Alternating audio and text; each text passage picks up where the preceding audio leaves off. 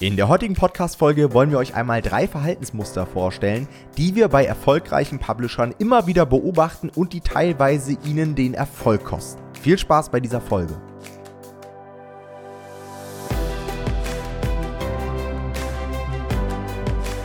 Hallo und herzlich willkommen zu einer neuen Folge des Verlagsniveau Podcast und heute mit einer ganz, ganz wichtigen Folge. Denn auf Amazon KDP kommt es nicht nur darauf an, erfolgreich zu werden, sondern natürlich auch erfolgreich zu bleiben. Wie ihr sicherlich wisst, bilden wir bei Nomad Publishing in unserem Coaching-Programm Kindle Publisher aus. Und das auch sehr erfolgreich. Seit 2018 haben wir unser Programm permanent weiterentwickelt. Allein jetzt im Mai sind über 60 neue Videos online gekommen. Und wir haben mittlerweile über 650 Teilnehmer, die an dem Programm teilgenommen haben, um ihr KDP-Business auf das Expertenlevel zu bringen. Und wir haben bei unseren Absolventen gewisse Muster entdeckt, ja, gewisse Gründe, warum sie zum Teil durch das Programm sehr erfolgreich wurden, zum Teil Projekte haben, die wirklich die Bestsellerlisten gestürmt haben und dann es aber nicht geschafft haben, im zweiten, dritten, vierten Projekt an den Erfolg anzuknüpfen ich meine, man muss nicht immer einen kompletten Bestseller landen, aber es ist natürlich trotzdem wichtig, eine gewisse Trefferquote zu haben. Und darum soll es in der heutigen Folge einmal gehen, ja, warum erfolgreiche Publisher plötzlich doch noch scheitern. Wenn du jetzt an einer Stelle bist und noch keine 5000 Euro im Monat mit KDP verdienst, dann kommt natürlich nochmal ein Shoutout. Und zwar haben wir natürlich noch freie Plätze in unserem Coaching-Programm. Das heißt, wenn du dir schon immer mal dazu Gedanken gemacht hast, hey, ich könnte doch mal ein Coaching bei Nomad Publishing absolvieren, irgendwie komme ich nicht aus dem Pushen, irgendwie fehlt mir die Motivation oder das Wissen, die Strategien, dann laden wir dich recht herzlich ein zu einer kostenlosen Strategie-Session. Die kannst du dir ganz einfach buchen unter nomad-publishing.de slash Termin. Und in dieser Session setzen wir uns einfach mal mit dir zusammen und schauen, wo du stehst, wo du hin willst und gucken, ob wir das dann gemeinsam bestreiten können oder ob du das Ganze alleine umsetzen möchtest. Alright, unser Programm ist so aufgebaut, dass wir mit unseren Teilnehmern ein Projekt machen. Ja, und an diesem Projekt gehen wir dann alles von A bis Z einmal durch. Und das bedeutet natürlich auch, dass das Programm zu Ende ist, wenn die Leute ihr Projekt mit uns gemeinsam veröffentlicht haben. Und dann werden sie quasi alleine auf den Markt gelassen. Und da haben wir beobachtet, dass eben einige Leute es nicht mehr schaffen, an den Erfolg anzuknüpfen, obwohl sie genau alle Strategien haben und so weiter.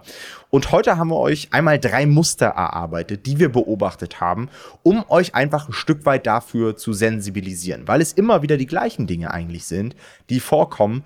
Und das sind so Muster, die man relativ einfach vermeiden könnte.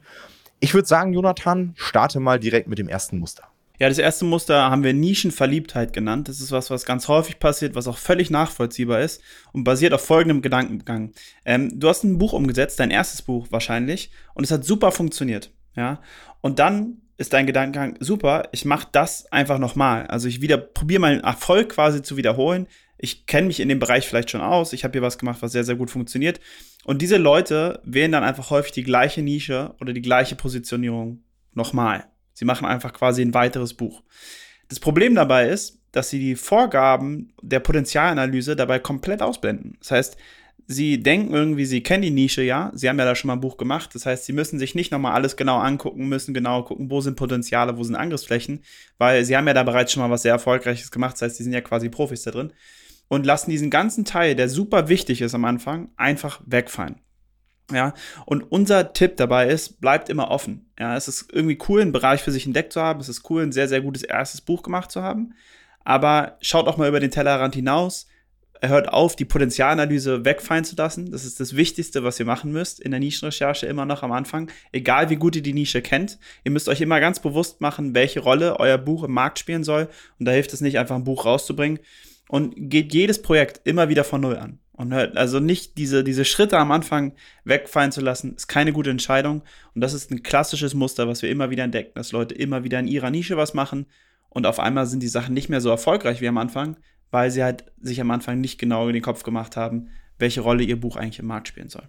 Eine andere Sache, also 100% stimme ich dem zu, eine andere Sache, die mir auch gerade noch eingefallen ist, dass Leute zum Teil, bevor sie das erste Buchprojekt veröffentlichen wollen, schon das zweite geplant haben. Also sowas würde ich sowieso nicht machen, sondern immer wirklich Buchprojekt für Buchprojekt. Und wenn es sich dann ergibt, ne, wenn man dann merkt, okay, das erste Buchprojekt war wirklich erfolgreich und der Markt sieht auch noch weiterhin extrem gut aus, weil es ähnliche Nischen gibt oder weil ich mit einer anderen Positionierung in dem gleichen Markt vielleicht sogar noch mehr Erfolg haben könnte, Natürlich könnt ihr das dann umsetzen.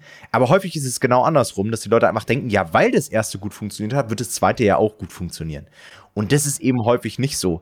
Denn die Wahrscheinlichkeit, dass das zweite so gut funktioniert wie das erste, ist immer geringer. Denn ihr habt die gleichen Werbeplätze, ihr habt die gleichen Keywords und ihr müsstet ja gefühlt euer erstes Buchprojekt in der Regel verdrängen, um diesen Traffic auch fürs zweite zu bekommen. Es sei denn, ihr habt jetzt irgendwie beim ersten Buch nur mal so als Beispiel, ja, eine Ausgabe für Mädchen gemacht und die zweite Ausgabe ist für Jung. Oder ihr nehmt irgendwie komplett andere Altersklassen oder was auch immer. Dann kann sowas funktionieren. Aber mein Tipp wäre sowieso, macht erstmal ein zweites Projekt, was komplett anders ist. Und dann beim dritten Projekt könnt ihr immer noch mal drüber nachdenken, wenn auch das zweite funktioniert hat, noch mal irgendwie eine erweiterte Version des ersten Buches zu machen. Es ist auch, also man muss sich einfach fragen, hat der Kunde bei diesem zweiten Buch überhaupt auch noch Nutzen? Oder mache ich einfach nur ein zweites Buch, um ein zweites Buch in der Nische zu machen? Ich glaube, diese Frage stellen sich die meisten Leute nicht, sondern machen dann einfach einen zweiten Teil und denken sich so, ja, das kauft der Kunde ja dann wahrscheinlich auch. Aber diesen Sprung, einen zweiten Teil zu kaufen, der ist extrem schwer. Das machen nicht viele Leute. Das heißt, die Leute werden nicht euer zweites Buch kaufen, nur weil sie euer erstes Buch gekauft haben. Das könnt ihr euch direkt abschminken. Das ist was, was man häufig denkt. In der Realität ist es eigentlich nie so. Das heißt, wenn der Kunde nicht einen klaren weiteren Nutzen durch euer zweites Buch oder eure Fortsetzung oder durch ein ähnliches Buch hat, dann wird er das Buch auch nicht kaufen. Und das ist häufig auch wieder ein Problem, woran viele nicht denken in dem Moment. Okay, machen wir weiter mit Muster 2. Auch etwas, was ich sehr, sehr häufig sehe. Und zwar ist das erste Projekt sehr erfolgreich, es ist draußen und anstatt weitere Projekte zu veröffentlichen, fokussiert sich der Publisher plötzlich auf komplett andere Dinge, ja, die eher langfristige Folgen haben.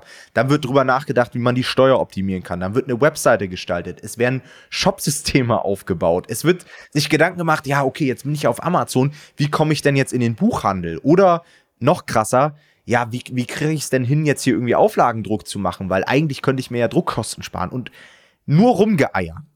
Und kann euch wirklich sagen, das sind alles Dinge, die vielleicht irgendwann mal relevant sind und die nice to have sind. Aber fokussiert euch erstmal darauf, euch ein vernünftiges Buchportfolio aufzubauen. Denn es heißt nicht nur, weil ihr einmal ein erfolgreiches Projekt habt, dass ihr immer wieder das replizieren könnt. Denn, wie gesagt, da gehört ein bisschen was dazu. Man muss sich motivieren, man muss konzentriert bleiben, man muss sich an die Vorgaben halten. Und deswegen fokussiert euch immer erstmal auf Cashflow. Und wenn ihr dann eure 5.000 oder 10.000 Euro verdient, ihr mehrere erfolgreiche Projekte habt, ihr merkt, okay, ich habe das verstanden. Sicherlich kann man dann auch mal drüber nachdenken, ob man vielleicht eine Kapitalgesellschaft gründet oder wie man die Steuerlast senkt oder mal eine eigene Website für einen Verlag bauen. Alles cool, ja. Also es gehört ja auch mit dazu. Aber manchmal sehe ich das bei Leuten, die haben noch nicht mal ihr Buch draußen und fummeln an ihrer Website schon rum. Und das, das triggert ja. mich enorm innerlich. Ja, ich verstehe das. Also es ist auch so, dann irgendwie, wenn Leute irgendwie, die vielleicht 3.000, 4.000 Euro im Monat verdienen, dann sagen, ja, aber ich muss jetzt langsam gucken, dass ich mich unabhängiger von Amazon mache.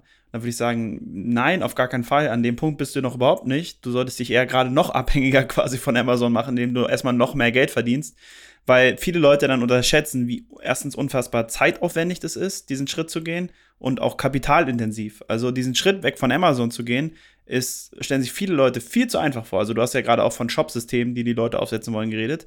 Ganz, ganz viele Leute denken, ja geil, ich mache einfach den Shop auf meiner eigenen Seite und dann äh, lasse ich die Verkäufe darüber laufen. Viel Spaß dabei. Es wird ganz anders sein, als ihr euch das vorstellt. Es ist unfassbar schwer.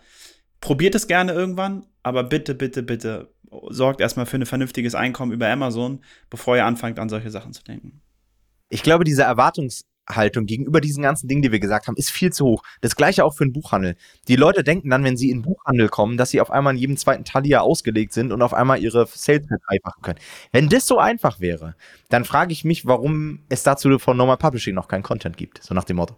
Es ist ultra hart, in den Buchhandel zu kommen und Leute, die teilweise seit über fünf Jahren dabei sind und das versuchen, haben das nicht geschafft. Also fokussier dich als Anfänger komplett auf Amazon KDP und vertraut uns da, ja. Also wir haben schon so viele Leute betreut und haben so viel Erfahrung in dem Markt. Es lohnt sich einfach nicht. ja. ja. Gut, kommen wir zum dritten Muster, was wir erkannt haben. Und das ist mein absolutes Lieblingsmuster. Es ist, glaube ich, eins der wichtigsten Sachen grundsätzlich für alle Leute aktuell dass äh, nämlich der Produktfokus in der Skalierung häufig verloren geht. Das ist ein Thema, worüber wir auch in den letzten Folgen im Podcast ab und zu mal wieder geredet haben. Und wir haben immer wieder festgestellt, dass nicht nur, also einige Absolventen von uns wollen dann irgendwie in dem Moment zu viel, wo sie sehr erfolgreich mit dem ersten Buch waren.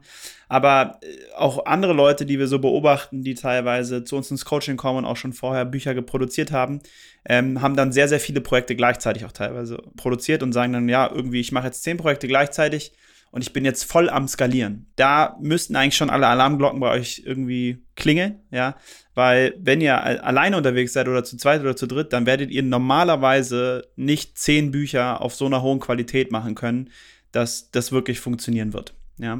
Und dann kommen die Leute immer und wundern sich, dass alle Bücher nicht laufen. Und dann stellen sie irgendwie fest, ja, irgendwie sind alle unsere Bücher nicht so gut, die sind irgendwie scheiße. Und das ist das Problem, dass der Produktfokus nicht da ist. Die Leute fokussieren sich dann absolut darauf zu skalieren und zu wachsen, was grundsätzlich in Ordnung ist. Aber probiert über einzelne Projekte erstmal zu wachsen. Probiert einfach wirklich Mehrwert zu liefern. Also das würde häufig aus den Augen verloren, dass Leute denken, ich mache einfach mehr Bücher und verdiene mehr Geld. Nein, du wirst mit deinem Buch nur Geld verdienen, wenn du einen Mehrwert lieferst. Das ist das, worum es bei Büchern geht. Ja, es ist nicht so, dass die, die Kunden dir das Haus einrennen, um dir Geld zu schenken, weil du so ein scheiß Buch verkaufst, sondern die wollen dir Geld geben, wenn du ein sehr, sehr gutes Buch für sie hast. Und dieser, das, dieser Fokus geht einfach häufig verloren. Wenn ihr keinen Mehrwert mit eurem Buch liefert, dann werdet ihr nicht davon ausgehen können, dass ihr damit Geld verdient. Und deswegen seid langsam in der Skalierung und macht lieber ein Brett nach dem anderen. Das ist viel geiler, weil ihr vor allem den riesigen Vorteil habt, dass ihr weniger Bücher habt, die ihr verwalten müsst. Vergesst nicht, dass auch schlechte Bücher, die ihr hochgeladen habt, die wollt ihr ja verwalten dann trotzdem in den Ads und so weiter. Und die sind, machen mindestens, die machen sogar mehr Aufwand als gut laufende Bücher. Das heißt, es ist strategisch gesehen überhaupt nicht schlau, auf Masse zu gehen und viele halbwegs gute Bücher rauszubringen, sondern es ist viel, viel sinnvoller, wenig Bücher rauszubringen, die dafür richtige Bretter sind und dann habt ihr viel mehr Freizeit und verdient mehr Geld und habt sogar noch ein besseres Gewissen, weil ihr wirklich Mehrwert geliefert habt. Dem kann ich nichts mehr hinzufügen. Dann runden wir die Folge ab. Vielen Dank fürs ja. Zuhören. Euch noch einen schönen Tag und wir hören uns in der nächsten Folge. Macht's gut. Macht's gut. ciao. ciao. ciao.